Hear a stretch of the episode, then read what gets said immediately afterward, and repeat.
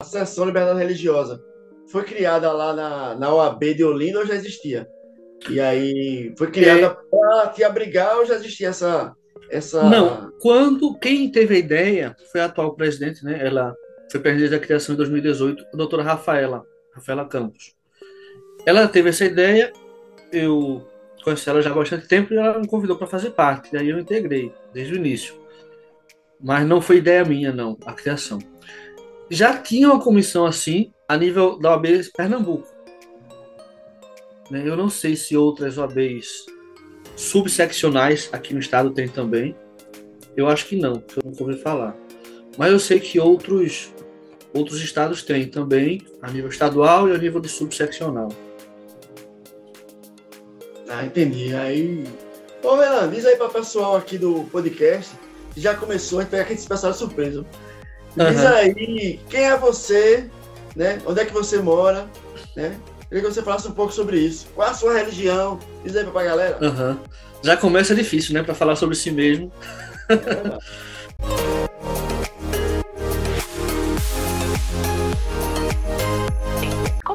É quem é, como funciona. O objetivo do curso Primeiros Passos no Direito é resolver o problema de como começar a aprender o direito. Quem já tentou ler uma lei sabe que o direito nem sempre é fácil de entender. E os professores das próprias faculdades às vezes não sabem explicar tão bem. E muitos alunos se sentem a ver navios nas disciplinas iniciais do curso. Como consequência, é comum que pessoas inteligentes acabem reprovando nas matérias do curso de direito porque não dão conta de aprender. Bem, eu sou Renan Apolônio, sou de Olinda, Pernambuco. É, eu sou advogado, é minha profissão, de direito na Faculdade de Direito do Recife, igual que nosso amigo Cleiton Correia. É, e é, faço muitas coisas. Eu, por exemplo, sou membro da Igreja de Jesus Cristo dos Santos dos Últimos Dias. E além de frequentar as reuniões da minha congregação, tudo, eu ainda faço algumas coisas, tenho algumas funções. Por exemplo, é, eu sou, hoje eu estou com três funções, né? Fui chamado para fazer três coisas. Uma que eu sou secretário da minha congregação local. Ah, eu também dou aula no Instituto de Religião, uma vez por semana. E também sou. O nome do cargo se chama diretor de comunicação.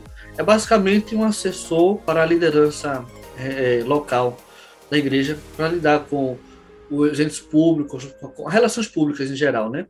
Com entes públicos, outras religiões, comunicação com as redes sociais, com mídia, tudo isso. Então são três coisas pequenas, mas que me ocupam bastante e eu adoro. Além de acreditar, eu gosto também dessa minha participação. Também atuo em algumas coisas da liberdade religiosa, né? Foi o que eu estava comentando com o Cleiton antes dessa pergunta. É, por exemplo, como eu sou advogado, sou membro da OAB e faço parte, é voluntário isso, de ser, sou membro de uma comissão da OAB, Comissão de Direito e Liberdade Religiosa da OAB em Olinda, é uma, uma, um nível de organização da OAB que só funciona aqui na cidade de Olinda. Né? E, enfim, faço outras coisas também, outras instituições que eu sempre, o que eu posso, eu apoio. Né? Enfim, é basicamente isso. Acho que para começar já está bom, né? antes que eu comece a falar demais? É muita coisa, parece aqueles generais coreanos que tem um monte de medalha assim. Ah. Falta jaqueta só, medalha. Só, só aqueles da Coreia do Norte que botam é. enfeite neles mesmos sem merecer nada. Não tinha guerra. O Fábio feito Bolsonaro dá uma, uma medalha lá para Michele. Michele, agora você é isso, outro. Só acho que é. na anterior, ela, ela namorou bem, no outro dia vai lá dar uma medalha para ela. mas ela até que merece, sabe? Das primeiras damas que a gente tem na história do Brasil, ela é até uma das melhores. É, não, mas, poxa, dá uma medalha para sua mulher. No é, realmente. pensar que teve aí uma facilidade, uma facilidade. No mínimo você pensar é. isso. Porque, poxa, mas por causa do cargo também, né? É, é, é muito complicado essas coisas, né? Porque, por um lado, ela tem um cargo socialmente importante e ela faz coisas, mas também tem a questão da impessoalidade, né? Que realmente, como você falou, né? É a mulher dele, não, não deveria ser ele, poderia ser outra pessoa homenageando, né? Talvez. Mas... Eu lembro de um concurso que teve, acho que foi em São Paulo, que a, a coordenadora do curso, né? Por acaso, só tinha duas vagas que passou foi as duas sobrinhas dela. Aí o Ministério Sim. Público foi lá e mandou tirar. Então, quando acontece essas coisas, você fica meio desconfiado. Uhum. Eu ter sobrinha gênio. Mas o que foi que aconteceu nesse caso? Foi é, vazou as questões, questões, foi. Ela que elaborou questões. E as ah, duas por duas sobrinhas. Então o pessoal achou assim meio é. estranho é. a coincidência. Primeiro lugar, a sobrinha, segundo lugar, outra sobrinha. Então, todos os outros 10 mil inscritos era tudo burro. Só as duas sobrinhas uhum. dela que, que era gênio realmente. Pois é, rapaz. a igreja, de família. Como foi teu eu conheci, eu já nasci numa família que pertencia a essa igreja. Meus pais eram dessa igreja, né? Eles entraram para a igreja quando eram jovens. Minha mãe era adolescente, meu pai já era adulto, mas era bem jovem. Eles se conheceram, se casaram, e aí quando eu nasci eles já eram membros da igreja. É, meu pai, ele entrou para a igreja com irmãos, mas eles depois se afastaram e ficou ele sozinho. Hoje ele já é falecido, né? Ele faleceu em 2019. E minha mãe tem, não toda, mas quase toda a família dela. Só um irmão dela que não é da igreja, os outros irmãos são. Então eu tenho primos, tudo. Por um lado, da minha mãe, por outro lado, eu, digo, eu brinco, e é verdade, cada um é de uma igreja diferente. São de várias igrejas é, cristãs neopentecostais, né? Mas cada um é diferente. Por que que pareça, eu já frequentei a igreja Mormon, eu já li o livro de Foi? Mormon, eu já li ali a, ali a Rona, ó, tá uhum. vendo? É que você tinha lido, eu acho que você me contou, mas não sabia que você já tinha ido. Ah, já, já, já li. frequentado. Já li o livro de Mormon, de convênios, né? É, uhum. Mais complexo, tem de convênio, que é meio que uma, de uma espécie de resumo de reuniões que eles tinham, de Isso. momentos que eles tinham, é meio... É, é mais um livro histórico, né? porque praticamente é, aquela Naquele período mais inicial, né? Porque então... a maior parte do que tem nesse livro de Convênio é interessante que é, não foi o próprio Joseph Smith, que era quem recebeu as revelações, que escreveu. Ele muitas vezes ditava para os outros escreverem para ele, ajudando ele nisso, né? Então, é muito interessante esse, esse livro mesmo. Aproveitando a deixa aí, diga aí para o pessoal que não sabe quem é. Quem é Joseph Smith? Vou começar contando uma história engraçada, tá? Uma vez, é, isso aconteceu, eu vi isso acontecer. Aconte, eu tava, eu era fui missionário da igreja, esses missionários que andam camisa branca, social, com uma plaquetinha, né, preta. Eu fiz uma missão na Argentina, passei dois anos lá. E uma vez eu estava com um, ao lado de outro missionário americano, estávamos falando com uma pessoa, de repente chegou um homem bêbado. E Homem bêbado sempre gosta de falar muito, né? Aí ele interrompeu o que a gente estava falando com a moça. Aí ele disse: Para vocês, quem é John Smith? Aí o missionário que estava comigo disse: John Smith é o namorado de Pocahontas. Se virou e continuou a falar com a mulher com quem estávamos falando. É, Joseph Smith, não é John Smith, é, ele era um menino, é, ele era adolescente antes de começar tudo isso. Ele se interessou por questões religiosas, se preocupou com isso, começou a ler a Bíblia, que era praticamente o único livro disponível que ele tinha, porque ele morava, na época era a década de 20, de 1820, e no interior do estado de Nova York, que era um estado rural quase todo, diferente do que é hoje, né? Ele, praticamente, a única cultura que ele tinha acesso era a cultura religiosa, os Estados Unidos, tinha um pouco mais de liberdade que os países da Europa, muita gente migrou para lá com várias religiões diferentes. Ele viu nessa confusão e, pelo interesse dele, ele começou a buscar Deus. E foi daí que se originou é, o que hoje é a Igreja de Jesus Cristo dos Santos dos Últimos Dias. Ele recebeu revelações, por isso a gente considera ele um profeta. Ele deixou coisas escritas, não de próprio punho, quase pouca coisa de quase nada ele deixou escrito do próprio punho, mas ele tinha pessoas que ajudavam ele nisso, a registrar tudo. Boa parte disso é o que hoje é esse livro que você mencionou, Doutrina e Convênios, e por, por isso para nós ele é sagrado, não tanto quanto a Bíblia, né, que é uma coisa muito grande, muito grandiosa para a nossa Bíblia, e o livro de Mormon também. O livro de Mormon, se a gente é, considera ele no mesmo nível que a Bíblia. O livro de Convênios também é sagrado, mas ele vem mais em decorrência dessas outras revelações mais modernas, né? mais recentes, digamos assim.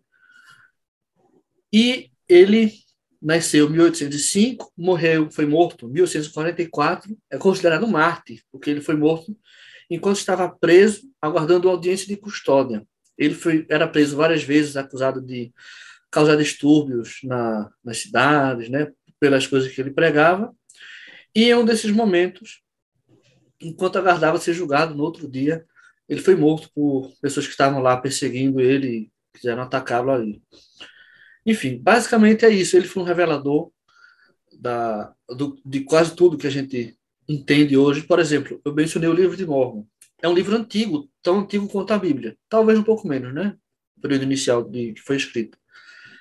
Mas é, esse livro foi ele que trouxe à luz. Foi um livro escrito por outros profetas iguais aos bíblicos, mas que viveram aqui na América, e ele foi quem traduziu para o inglês moderno esse livro. Não traduziu por causa do conhecimento dele, foi pelo, pela condição dele de profeta, né, de é, intérprete da, da vontade de Deus, consequentemente desse livro também.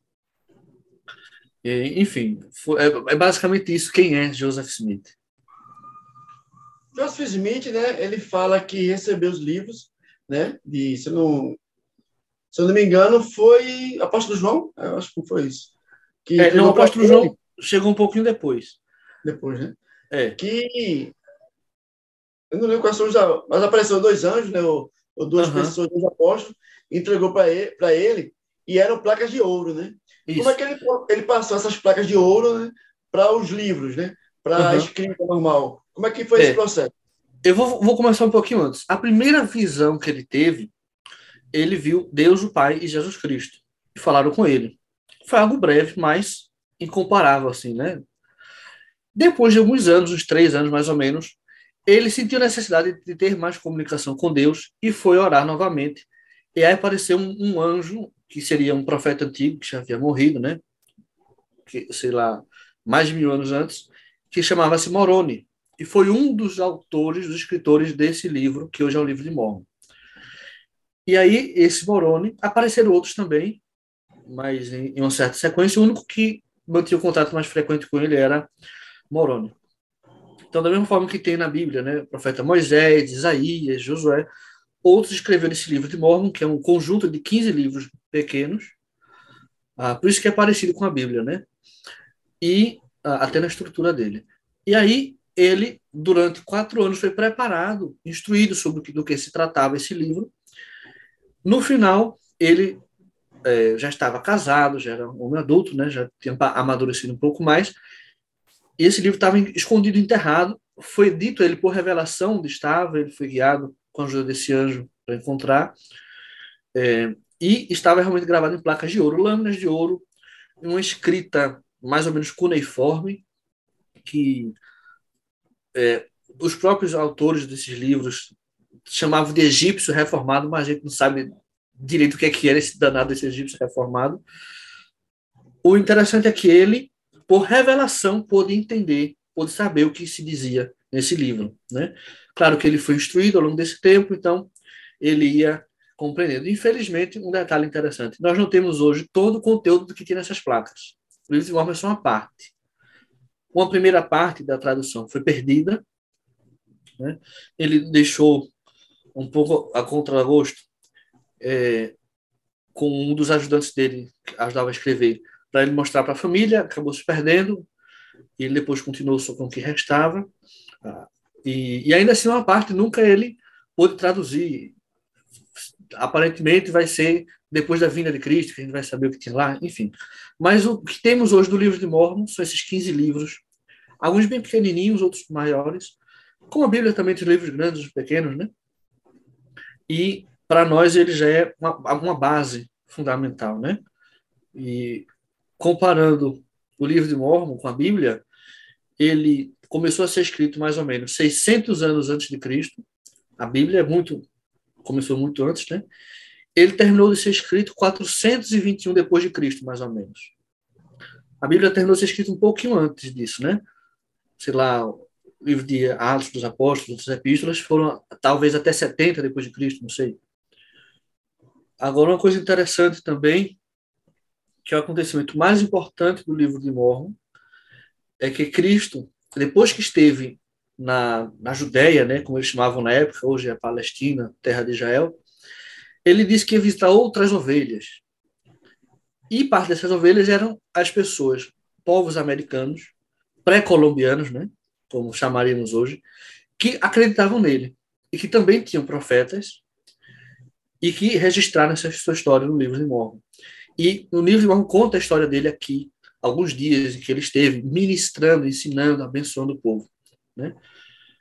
Foi depois da morte e ressurreição dele. Mesmo foi, da mesma forma que ele passou alguns dias em Jerusalém com os apóstolos, depois de ressuscitar, também teve aqui, acho que foi menos tempo, inclusive, porque na Bíblia diz que ele passou 40 dias, não foi? Com os apóstolos de Jerusalém. Aqui foi um pouquinho menos, talvez, mas também esteve presente e isso está registrado. E depois que Joseph traduziu para o inglês, teve algumas revisões né, do, do conjunto final do, do manuscrito. Existem esses manuscritos guardados, arquivados, é uma coisa até. Não dá para entender nada, né? Porque a letra do pessoal era horrível 200 anos atrás. É, e depois foi sendo traduzido para outros idiomas. Hoje, eu acho que está perto de 200 idiomas, se eu não me engano. Mas é, é basicamente essa história do livro de Mormon. Às vezes eu me pergunto se ele fizesse essa viagem hoje, se o pessoal não ia pedir visto para ele. Ô, me diz uma coisa aí, Renan. É, como é que a igreja começou no Brasil? É interessante. Ah, na época de Joseph, 200 anos atrás, já se queria levar a igreja para o mundo todo. Mas não, não foi possível, né? Eles até chegaram a designar uma, uma pessoa para vir para a América do Sul, mas ele nunca conseguiu sair de lá, dos Estados Unidos.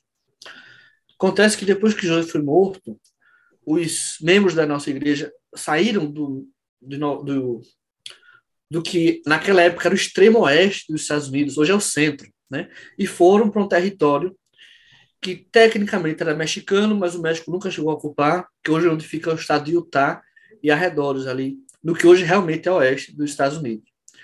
Eles ficaram muito tempo fechados ali, no máximo em um hotel Canadá, o Havaí, alguns foram para é, Inglaterra ou Alemanha. Somente é, no final da década de 1910, algumas pessoas da igreja que tinham se sido batizadas na Alemanha migraram para o Brasil. Então, ali em 1910, 1920, por aí, chegaram esses primeiros membros da igreja de Jesus Cristo aqui. Se estabeleceram é, no sul do Brasil, onde era comum, né, colonos alemães irem. Ao mesmo tempo, um pouquinho antes, diferença de anos ou meses, chegaram também na Argentina, em Buenos Aires. E os primeiros que conseguiram ter contato com a sede da igreja lá nos Estados Unidos foram esses que foram para a Argentina. Então, em 1925, foi mandado um apóstolo da igreja, junto com outros dois missionários, para iniciar uma missão de pregação aqui, bem, lá em Buenos Aires.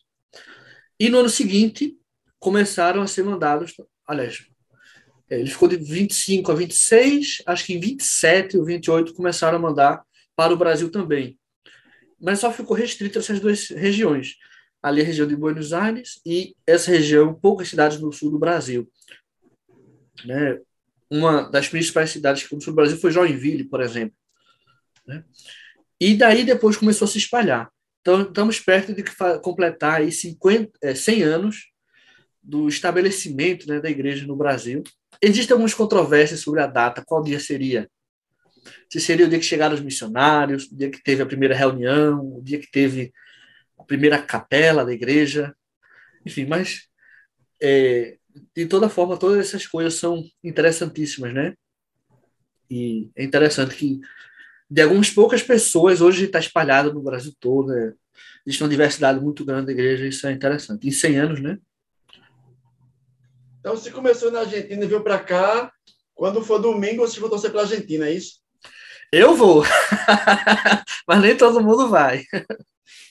Eu estava ligado que você ia fazer isso. É, Olha, eu vou. Coisa. Quantos mormons tem no Brasil hoje, oficialmente? Quantos uhum. mormons tem em Pernambuco? E quantos templos tem no país, hoje, dos mormons?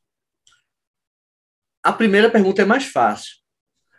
Nós temos eu não sei dizer exatamente, mas é um pouco mais de um milhão e meio no Brasil. Agora, tem um detalhe.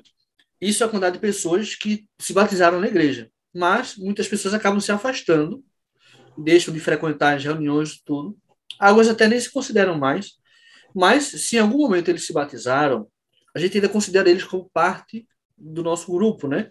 Se um dia eles quiserem voltar, vão ser bem-vindos de braços abertos, como as pessoas que quiserem se unir a nós algum dia.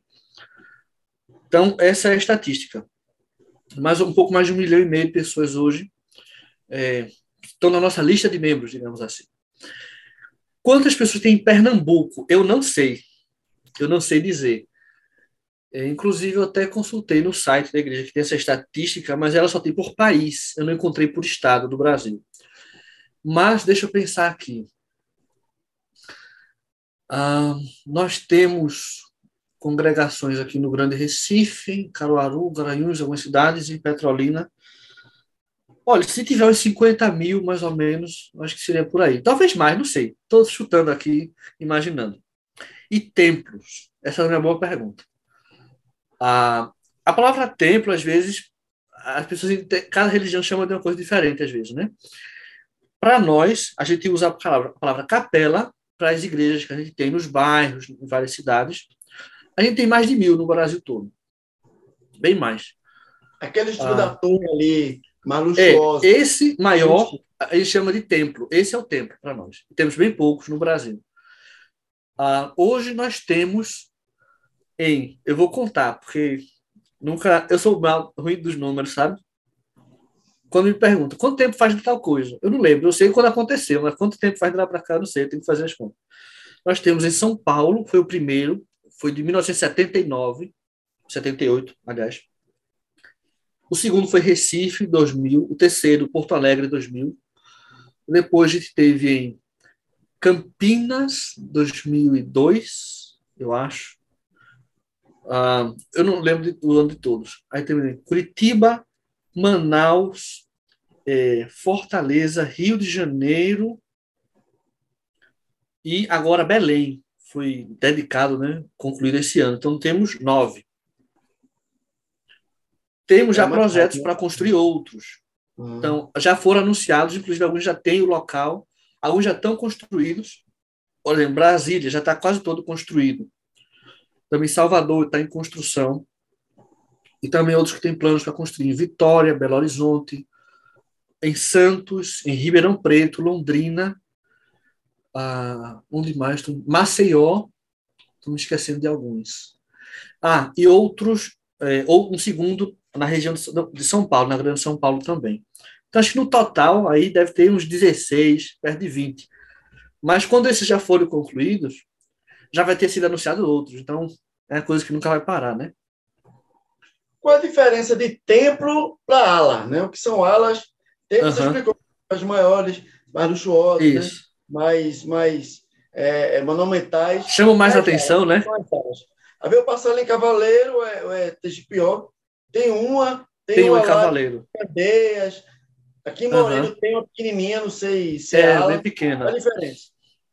Bem, a, o templo, ele é um local, apesar de que ele é bem maior, ele é mais restrito. Inclusive, por exemplo, algumas partes, dentro do prédio mesmo, tem que ser uma pessoa membro da igreja que recebe uma autorização para isso. Não é qualquer pessoa da igreja que pode, tem uma diferença. Outras áreas do templo, como jardins, às vezes alguns prédios anexos, por assim, qualquer pessoa pode frequentar. Mas essa a área interna mesmo é, tem essa restrição porque tem propósitos específicos. Quando a gente realiza cerimônias especiais, alguns batismos, algumas cerimônias que a gente chama de investidura, a gente vai ser ensinado sobre o plano de salvação, a gente promete seguir os mandamentos de Deus, tem toda a simbologia sobre o nosso progresso na Terra até nos reencontrarmos com Deus no céu um dia. E por isso ele é tão sagrado. Né? Tudo que tem ali no templo, se vocês forem lá no site da igreja, é em inglês o domínio, mas tem o BR, o português no final, né? Church of Jesus Christ, vocês vão encontrar lá, tem vídeos, tem coisas explicando, tem propósitos. Tem até um livrinho chamado Templos, uma revista, que falava tudo, mostrando fotos internas e tal.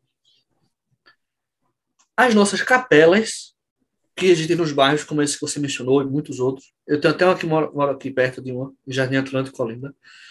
Elas são os locais onde funcionam nossas congregações. Então, é nosso uso diário. Agora mesmo, na minha capela aqui, tem os rapazes que estão jogando bola no estacionamento, por exemplo. É lá onde funcionam nossas reuniões dominicais. A gente vai ter nossa ceia de Natal aqui essa semana, na sexta. Temos vários tipos de atividades, tanto recreativas, espirituais, sociais. E ah, nossas congregações elas são organizadas de com a base geográfica. Então, dentro daquele limite geográfico, existem ramos da igreja, que são as congregações menores, onde tem poucas pessoas, é, apesar de que a área geográfica às vezes seja maior, a questão não é o limite geográfico, o tamanho do limite, mas quantas pessoas moram ali e se reúnem nesse local. Por exemplo, essa de Moreno, né, é um ramo, é uma congregação pequena aí, por isso não tem uma capela construída, acho que é uma casa reformada de alguma forma, não sei. E as alas, que é uma questão interessante, do, vem do inglês ward, que significa setor de uma cidade ou bairro. Ala também significa isso, né? A gente vai no hospital, tem ala disso, ala daquilo, esses setores. Normalmente funcionam em cidades, não tem muitas, então se divide as cidades em bairros, por bairro, dentro de cada congregação. E por isso tem esse nome. As alas são lideradas por bispos. Né? Essa é uma diferença nossa com outras igrejas. Nosso líder local é um bispo. Muitas vezes, em outras igrejas, o bispo é um líder que lidera uma quantidade maior de congregações ou algo assim, né? Todo o nosso clero, digamos assim, não é remunerado. São pessoas como eu, como qualquer outro, que tem sua profissão, sua família, sua vida e serve naquela posição e não é vitalício. Né? Eu, por exemplo, estou como secretário aqui desde 2020, setembro de 2020, fez dois anos agora. Amanhã eu posso ser designado para outra coisa. Né? tudo isso, é, ninguém é dono de, de nada aqui, né? Todo mundo serve, todo mundo colabora, todos têm uma função também, isso é importante é, mencionar. Às vezes, algumas funções são mais difíceis que outras. Liderar, ser um bispo, por exemplo, liderar toda a congregação não é fácil. Todo mundo busca ele para aconselhamento. Ah, temos professores, líderes para as crianças, entre as mulheres, é, entre, é, os jovens, tudo isso. Temos a escola dominical, que é grandíssima. Enfim, então é mais ou menos assim como estamos organizados, né? Nossas congregações, nossas capelas funcionam assim. Uma vez eu tive a oportunidade de conhecer uma mesquita muçulmana e uhum. aí é, a gente foi obrigado, por exemplo, a tirar sandálias para poder entrar, né? Tinha um ritual, as mulheres quando entravam usavam véu. Se a pessoa, mesmo autorizada aí no templo, né? As pessoas que podem entrar, tem algum ritual uhum. para entrar no templo? Ou não? Só basta autorizar e você vai como está. É, a gente é aconselhado, orientado a usar roupas de domingo, que a gente chama, né? Roupa social, digamos assim. As mulheres saem o vestido, os homens grava, camisa com gravata, né? Uma pessoa não seria proibida se fosse com roupa, como é que você está usando sem gravata, por exemplo? Não seria proibido por isso, né? Mas também eu não vou com roupa como se fosse para a praia, né? Aí já seria um pouco mais complicado, aí sim, poderiam chamar você na, na entrada, conversar, explicar, né? Conciliar de alguma outra forma. Nas nossas capelas, não. Só se realmente a gente também não vai deixar para você entrar pelada, né? Mas é, nos domingos a gente sempre vai com roupa de domingo, né? Roupa social. Mas também ninguém vai ser proibido de fazer nada porque foi de camisa regata, por exemplo, ou de bermuda. A gente vai receber todo mundo bem-vindo da mesma forma. Agora, principalmente nós que temos alguma função de auxiliar a congregação, liderar alguma coisa, aí sim se espera um pouco mais que a gente vá um pouco mais formal, né? Mas também não tem nenhuma exigência maior. E para os visitantes, menos ainda. É, eu já vi pessoas, por exemplo, é, inclusive, eu participei de um evento sábado, onde tinha um representante de uma religião é, de matriz africana, eu me esqueci agora o nome da. Qual era o, o, o ramo, né? Que ele, que ele pertence. Foi numa religião, uma reunião com pessoas de várias religiões, né? Em uma das nossas capelas. E aí ele disse que tinha se equivocado quando entrou, tinha errado, porque ele não tirou a sandália. Porque se ele, se ele iria entrar no local considerado sagrado, ele deveria dar descalço, tudo. Isso é uma questão da energia, né? Eles têm uma conexão com a natureza, o espaço físico. A gente não exige isso, mas se a pessoa quiser fazer, ótimo, vai ser bem-vinda, né? O véu também, as mulheres não usam véu, não, não precisam se cobrir o rosto ou o cabelo com véu nesses, nesses momentos, né? É, na, nas nossas capelas, nas reuniões dominicais, isso não é exigido de ninguém. Ô, Renan, me diz uma coisa. É, me diz aí o nome de três mormons famosos que ninguém sabe o que é mormon. Mas aquela pessoa, pô, já conheci esse cara, já conta esse cara. Eu ia morrer hoje não saber que esse cara era mormon. Diz aí pra mim. Olha, é, deixa eu ver aqui. Vou falar brasileiros, tá? uma pessoa que muita gente não conhece a história pessoal dele, sabe a história como empresário, Carlos Luiza Martins, né? É, inclusive, ele depois no Senado, naquela CPI né, da Covid, tentaram é, pegar ele de surpresa, sei lá porque, queriam perguntar ele sobre a religião, ele se negou a responder, como todas as perguntas, né? Mas ele é membro da nossa igreja, ele, ele é bem ativo, ele tem os filhos dele, os netos também, são muito participativos. Ah, uma outra pessoa que. Bem, eu, eu sei de duas pessoas que não, hoje já não estão participando mais das coisas da igreja. Uma é o ex-ministro do STJ, Nef Cordeiro. Acho que você já deve ter ouvido falar dele. Ele saiu recentemente, pediu aposentadoria antecipadamente, né? É, outro, então eu esqueci o nome dele. Ele foi general do Exército, foi comandante do Exército até dois anos atrás, eu acho. E fugiu o nome dele agora. E se a gente for para outros países, por exemplo, tem muito. Nos Estados Unidos teve o Mitt Romney, né, que foi candidato a presidente lá, hoje é senador. Uma figura meio engraçada, porque ele é republicano, foi o candidato republicano nas eleições presidenciais. Então, era um, um, é um dos cabeças-chave, né? Onde todo o Partido Republicano votou, metade dos Unidos votou, votou nesse homem. E hoje ele é uma figura controversa do partido, né? Porque ele é uma ala contra Donald Trump, né? Foi o único a, a, a apoiar o impeachment de Donald Trump, é, mesmo sendo republicano. Apesar de que ele, eu acho que muita gente já sabia que ele era da nossa igreja, né? Porque isso foi falado muito mais. Enfim, tem um escritor dos Estados Unidos, Orson Scott Card, que ele escreveu Ender's Game, né? ah, e vários outros livros assim de ficção científica.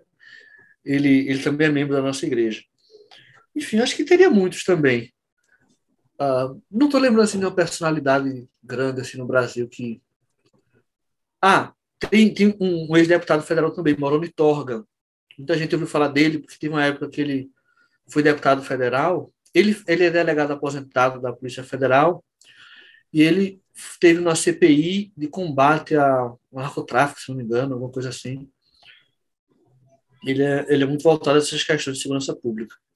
Né? Enfim, acho que teria muita gente também famosa, conhecida em vários lugares, se a gente fosse procurar né, direitinho. Ô, Renan, o que aconteceu com as placas de ouro que o, jo, o Joseph Smith, né? Ele, é. ele encontrou Sim. e o que acontece com elas? Porque elas estão é. hoje no museu lá em Utah. Eu devia ter mencionado isso, né? Contar o resto da história. Quando o Joseph terminou de escrever, de é, traduzir, né? Foi publicado o livro. Ele guardou por um tempo, ficava com ele, certo? Todo o tempo. Ele era o guardião, digamos assim. Depois ele teve que devolver ao Moroni, né? Que tinha aparecido a ele, ele entregou e levou. Tá no céu, vamos dizer assim. Não sei em que espaço físico estará. Mas depois disso, duas vezes, essas placas foram mostradas para outras pessoas. Aliás, três vezes. Há um, um primeiro momento para três pessoas que foram chamadas para ser testemunhas especiais do livro de Mormon. Então, eles viram essas placas, ouviram a voz de Deus, dar testemunho de que isso era verdade, puderam manuseá-las tudo, escreveram um depoimento. Quando você vê o livro de Mormon, antes do livro em si, tem é, como se fosse um prefáciozinho, uma folha de rosto, tem o depoimento dessas três testemunhas. O segundo momento foi para oito pessoas, é, que foram chamadas para ser também testemunhas do livro de Mormon. Eles tiveram uma experiência um pouco menor, não tiveram, eram oito, né? Não dava para mexer todos, manusear as placas, mas eles viram também elas sobre uma mesa. E depois, ah, e o detalhe, esses dois grupos é, viram essas placas mostradas por Moroni, acompanhados de Joseph. Joseph também estava presente. A terceira vez que isso aconteceu foi com uma mulher. É, não esqueci o primeiro nome dela, mas ela é da família Whitney.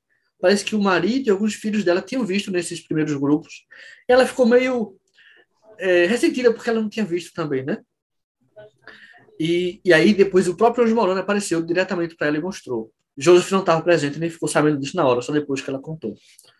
Outras pessoas não viram com seus próprios olhos as placas, mas viram elas cobertas com um pano, por exemplo, como a mãe e a esposa de Joseph. Né? É, puderam tocar nelas, mas tava, na hora estava coberta. É, enfim, mas ah, e, e, foram levadas, não estão conosco. Queria eu que estivesse no museu, uma coisa assim, né? Para a gente ter prova, mas a questão é, é que, não, primeiro, que não é nem necessário ter isso agora. Como a gente não tem o original da Bíblia, os pergaminhos que Moisés escreveu com a mão dele, né? O conteúdo é mais importante do que o suporte físico que ele tinha, né? Ô, Renan, me diz uma coisa. É, eu vi que o governo americano realmente perseguiu muitos mormons, né? Sempre que rumar para o oeste. E chegou um tempo que eles viram ali que a necessidade de fazer uma aliança com os índios. Então, meio que os índios e os mormons se juntaram para lutar contra o governo americano, né? Que tanto perseguia uhum. os índios, né? como perseguia também os mormons. Então, houve essa aliança, foi meio assim, dessa com lobos? Aconteceu muito disso. No início, porque assim, como eu falei do livro de Mormon, né? Ele conta a história do povo que habitava a América antes da, da chegada dos, de um, alguns povos, né? Não realmente todos. A história ela não cobre o continente americano todo. Mas boa parte dos índios americanos que estavam na Terra na época da chegada dos europeus, vamos dizer assim, boa parte desses índios eram descendentes desse povo do livro de Mormon. Então sempre existiu interesse da igreja por esses povos nativos. Desde a época de Joseph, inclusive ele enviou pessoas para ensinar, como missionários, para ensinar o livro de Mormon a esses índios americanos. Não tiveram muito sucesso, né? Mas tiveram um bom relacionamento. E nos Estados Unidos é interessante o mapa da época, é, que ele mostra os estados que a gente tinha na época, depois tem o território indígena, que era abandonado pelo governo. E os índios viviam lá livres. Né? E é, os membros da igreja tiveram sempre uma boa relação com, com eles, com esses índios. Quando passaram para o lado do México, fugindo dessa perseguição, aconteceu uma inversão porque os índios dessa região eram mais hostis aos nossos membros da igreja. Por quê? A, a, por outro lado, por um lado, eles estavam em outro local, os nossos membros, e passaram um território que era mexicano. Na prática, o México nunca. Na, a Espanha, na verdade, nunca tinha chegado a ocupar aquele território, o México ainda também não, mas pertencia, juridicamente, vamos dizer assim, ao território do Estado Soberano México. E a relação desses índios nessa região era conflituosa com os brancos do México. Né? O México sempre foi complicado. E se envolveu também em os membros da igreja inicialmente tiveram muitas dificuldades no relacionamento com os índios. Inclusive teve muitas brigas até, né? Alguns é, alguns conflitos, teve até algumas mortes em alguns momentos. É, mas a maior parte do tempo conseguiram conviver pacificamente, quando, mas só quando entenderam que os interesses eram comuns todo, todo mundo estava fugindo desses governos autoritários perseguidores, né? Os Estados Unidos sempre diz que é uma democracia, 200 anos de liberdade, mas a história é bonita só no papel, né? A realidade não é, não é tão simples assim. Eu queria dizer que no Brasil, na democracia racial, que todo país tem suas histórias, né? Seus mitos, assim. Ah, então foi isso. E depois que os santos, os membros da igreja, né, já estavam estabelecidos lá, construíram as cidades né, e, nessa região, até a década de 80 do século passado, ou seja, mais de 100 anos, eles tinham até programas de auxílio aos índios. Por exemplo, tinha fundos de, mantidos por doações né, para apoiar a educação indígena nas, nas, na tribo em si, né, nos territórios deles. Ou para aqueles que quiserem estudar fora também, tinha coisas para apoiar ações de saúde pública para os indígenas, enfim. Tinha, tinha sempre muita coisa. Hoje não existe mais todos esses programas assistenciais, assistenciais. Mas ainda existe muito uma relação interessante. Inclusive, é uma coisa assim, um dos apóstolos da igreja, né? Esse mesmo que veio para a América do Sul, em 1925, ele disse que os lamanitas, né? É uma palavra que se usa para referir a esses povos descendentes do povo do livro de Mormon seria uma força muito grande na igreja. Então, é, de uma forma que não precisariam tanto dessa ajuda em si, seriam mais autossuficientes, teriam mais condições, inclusive, de liderar. E hoje o que a gente vê na igreja é isso. Né? Existe uma, um crescimento muito grande da América Índia entre a, as pessoas da igreja. Na América do Sul, na América Latina em geral, isso tem acontecido bastante. Ô, Renan, é, a igreja mormon, ela acredita na trindade? A ideia de Deus, Jesus e o Espírito Santo ser a única pessoa é uma crença que a cristandade ela, ela ensina há muitos anos e os mormons também acreditam nisso? A gente acredita em Deus, o Pai, em Jesus Cristo e no Espírito Santo, mas não que são uma pessoa só. Né? Eu nem sei o nome teologicamente, assim, tecnicamente, que seria dessa crença, né? Sei que existem alguns é, adjetivos que a teologia estuda isso. Mas nós acreditamos que são três pessoas. Existe um Deus Pai, existe um Cristo, Jesus Cristo também é um Deus, né, tecnicamente, e o Espírito Santo. Deus, nosso Pai eterno, ele é uma pessoa, ele tem um corpo de carne e ossos, como Cristo tem. Os dois apareceram a Joseph e Joseph viu os dois. E a gente entende, consequentemente, que as aparições bíblicas é, na, na vida de Cristo, por exemplo, mostram que existem pessoas, são pessoas diferentes. Quando Cristo foi batizado, ouvisse uma voz vindo do céu. Não era ele, ele estava sendo batizado, enfim. Outros momentos assim que demonstram isso, né? Exemplificam esse fato. E o Espírito Santo não, é só um espírito, não é uma pessoa com carne e ossos como nós. Não é um fantasma. Né? O corpo espiritual nós entendemos que é um corpo semelhante ao físico, mas ele não é feito dessa matéria, assim, né? É, é, um espírito realmente. Então, inclusive, nós temos um, um, conjunto de 13 regras de fé, são 13 pontos fundamentais da nossa crença. O primeiro diz isso: cremos em Deus, o Pai Eterno, em seu Filho Jesus Cristo e no Espírito Santo. Em três pessoas, né? Nós somos batizados em nome do Pai, e do Filho e do Espírito Santo. Né? E isso é uma coisa interessante você fazer essa pergunta, porque como nós não acreditamos na Trindade como uma unidade, muitas pessoas dizem que não acreditam em Deus, em Jesus Cristo e Espírito Santo. Não é bem assim. Né? Não acreditam da mesma forma, é, nós não acreditamos a mesma coisa a respeito deles, mas acreditamos neles. O budismo ele prega muito a questão do nirvana, né? O budismo uhum. talvez foi a primeira religião que ensinou que não existe um Deus superior, mas qualquer pessoa tem Deus dentro de si para se tornar um Deus. Pode chegar num nível assim, é, de, de, de, que chama de nirvana, como eu falei, tão espiritual, uhum. tão elevado, qualquer pessoa pode chegar a ser um Deus. Os mormons acreditam que qualquer pessoa pode ser Deus, pode chegar ao nível de Deus? Olha, nós acreditamos que Deus é nosso Pai certo? Como ele criou Adão e Eva, ele é o pai de Adão e Eva. Ele formou eles e, consequentemente, é o pai de todos nós. Não é?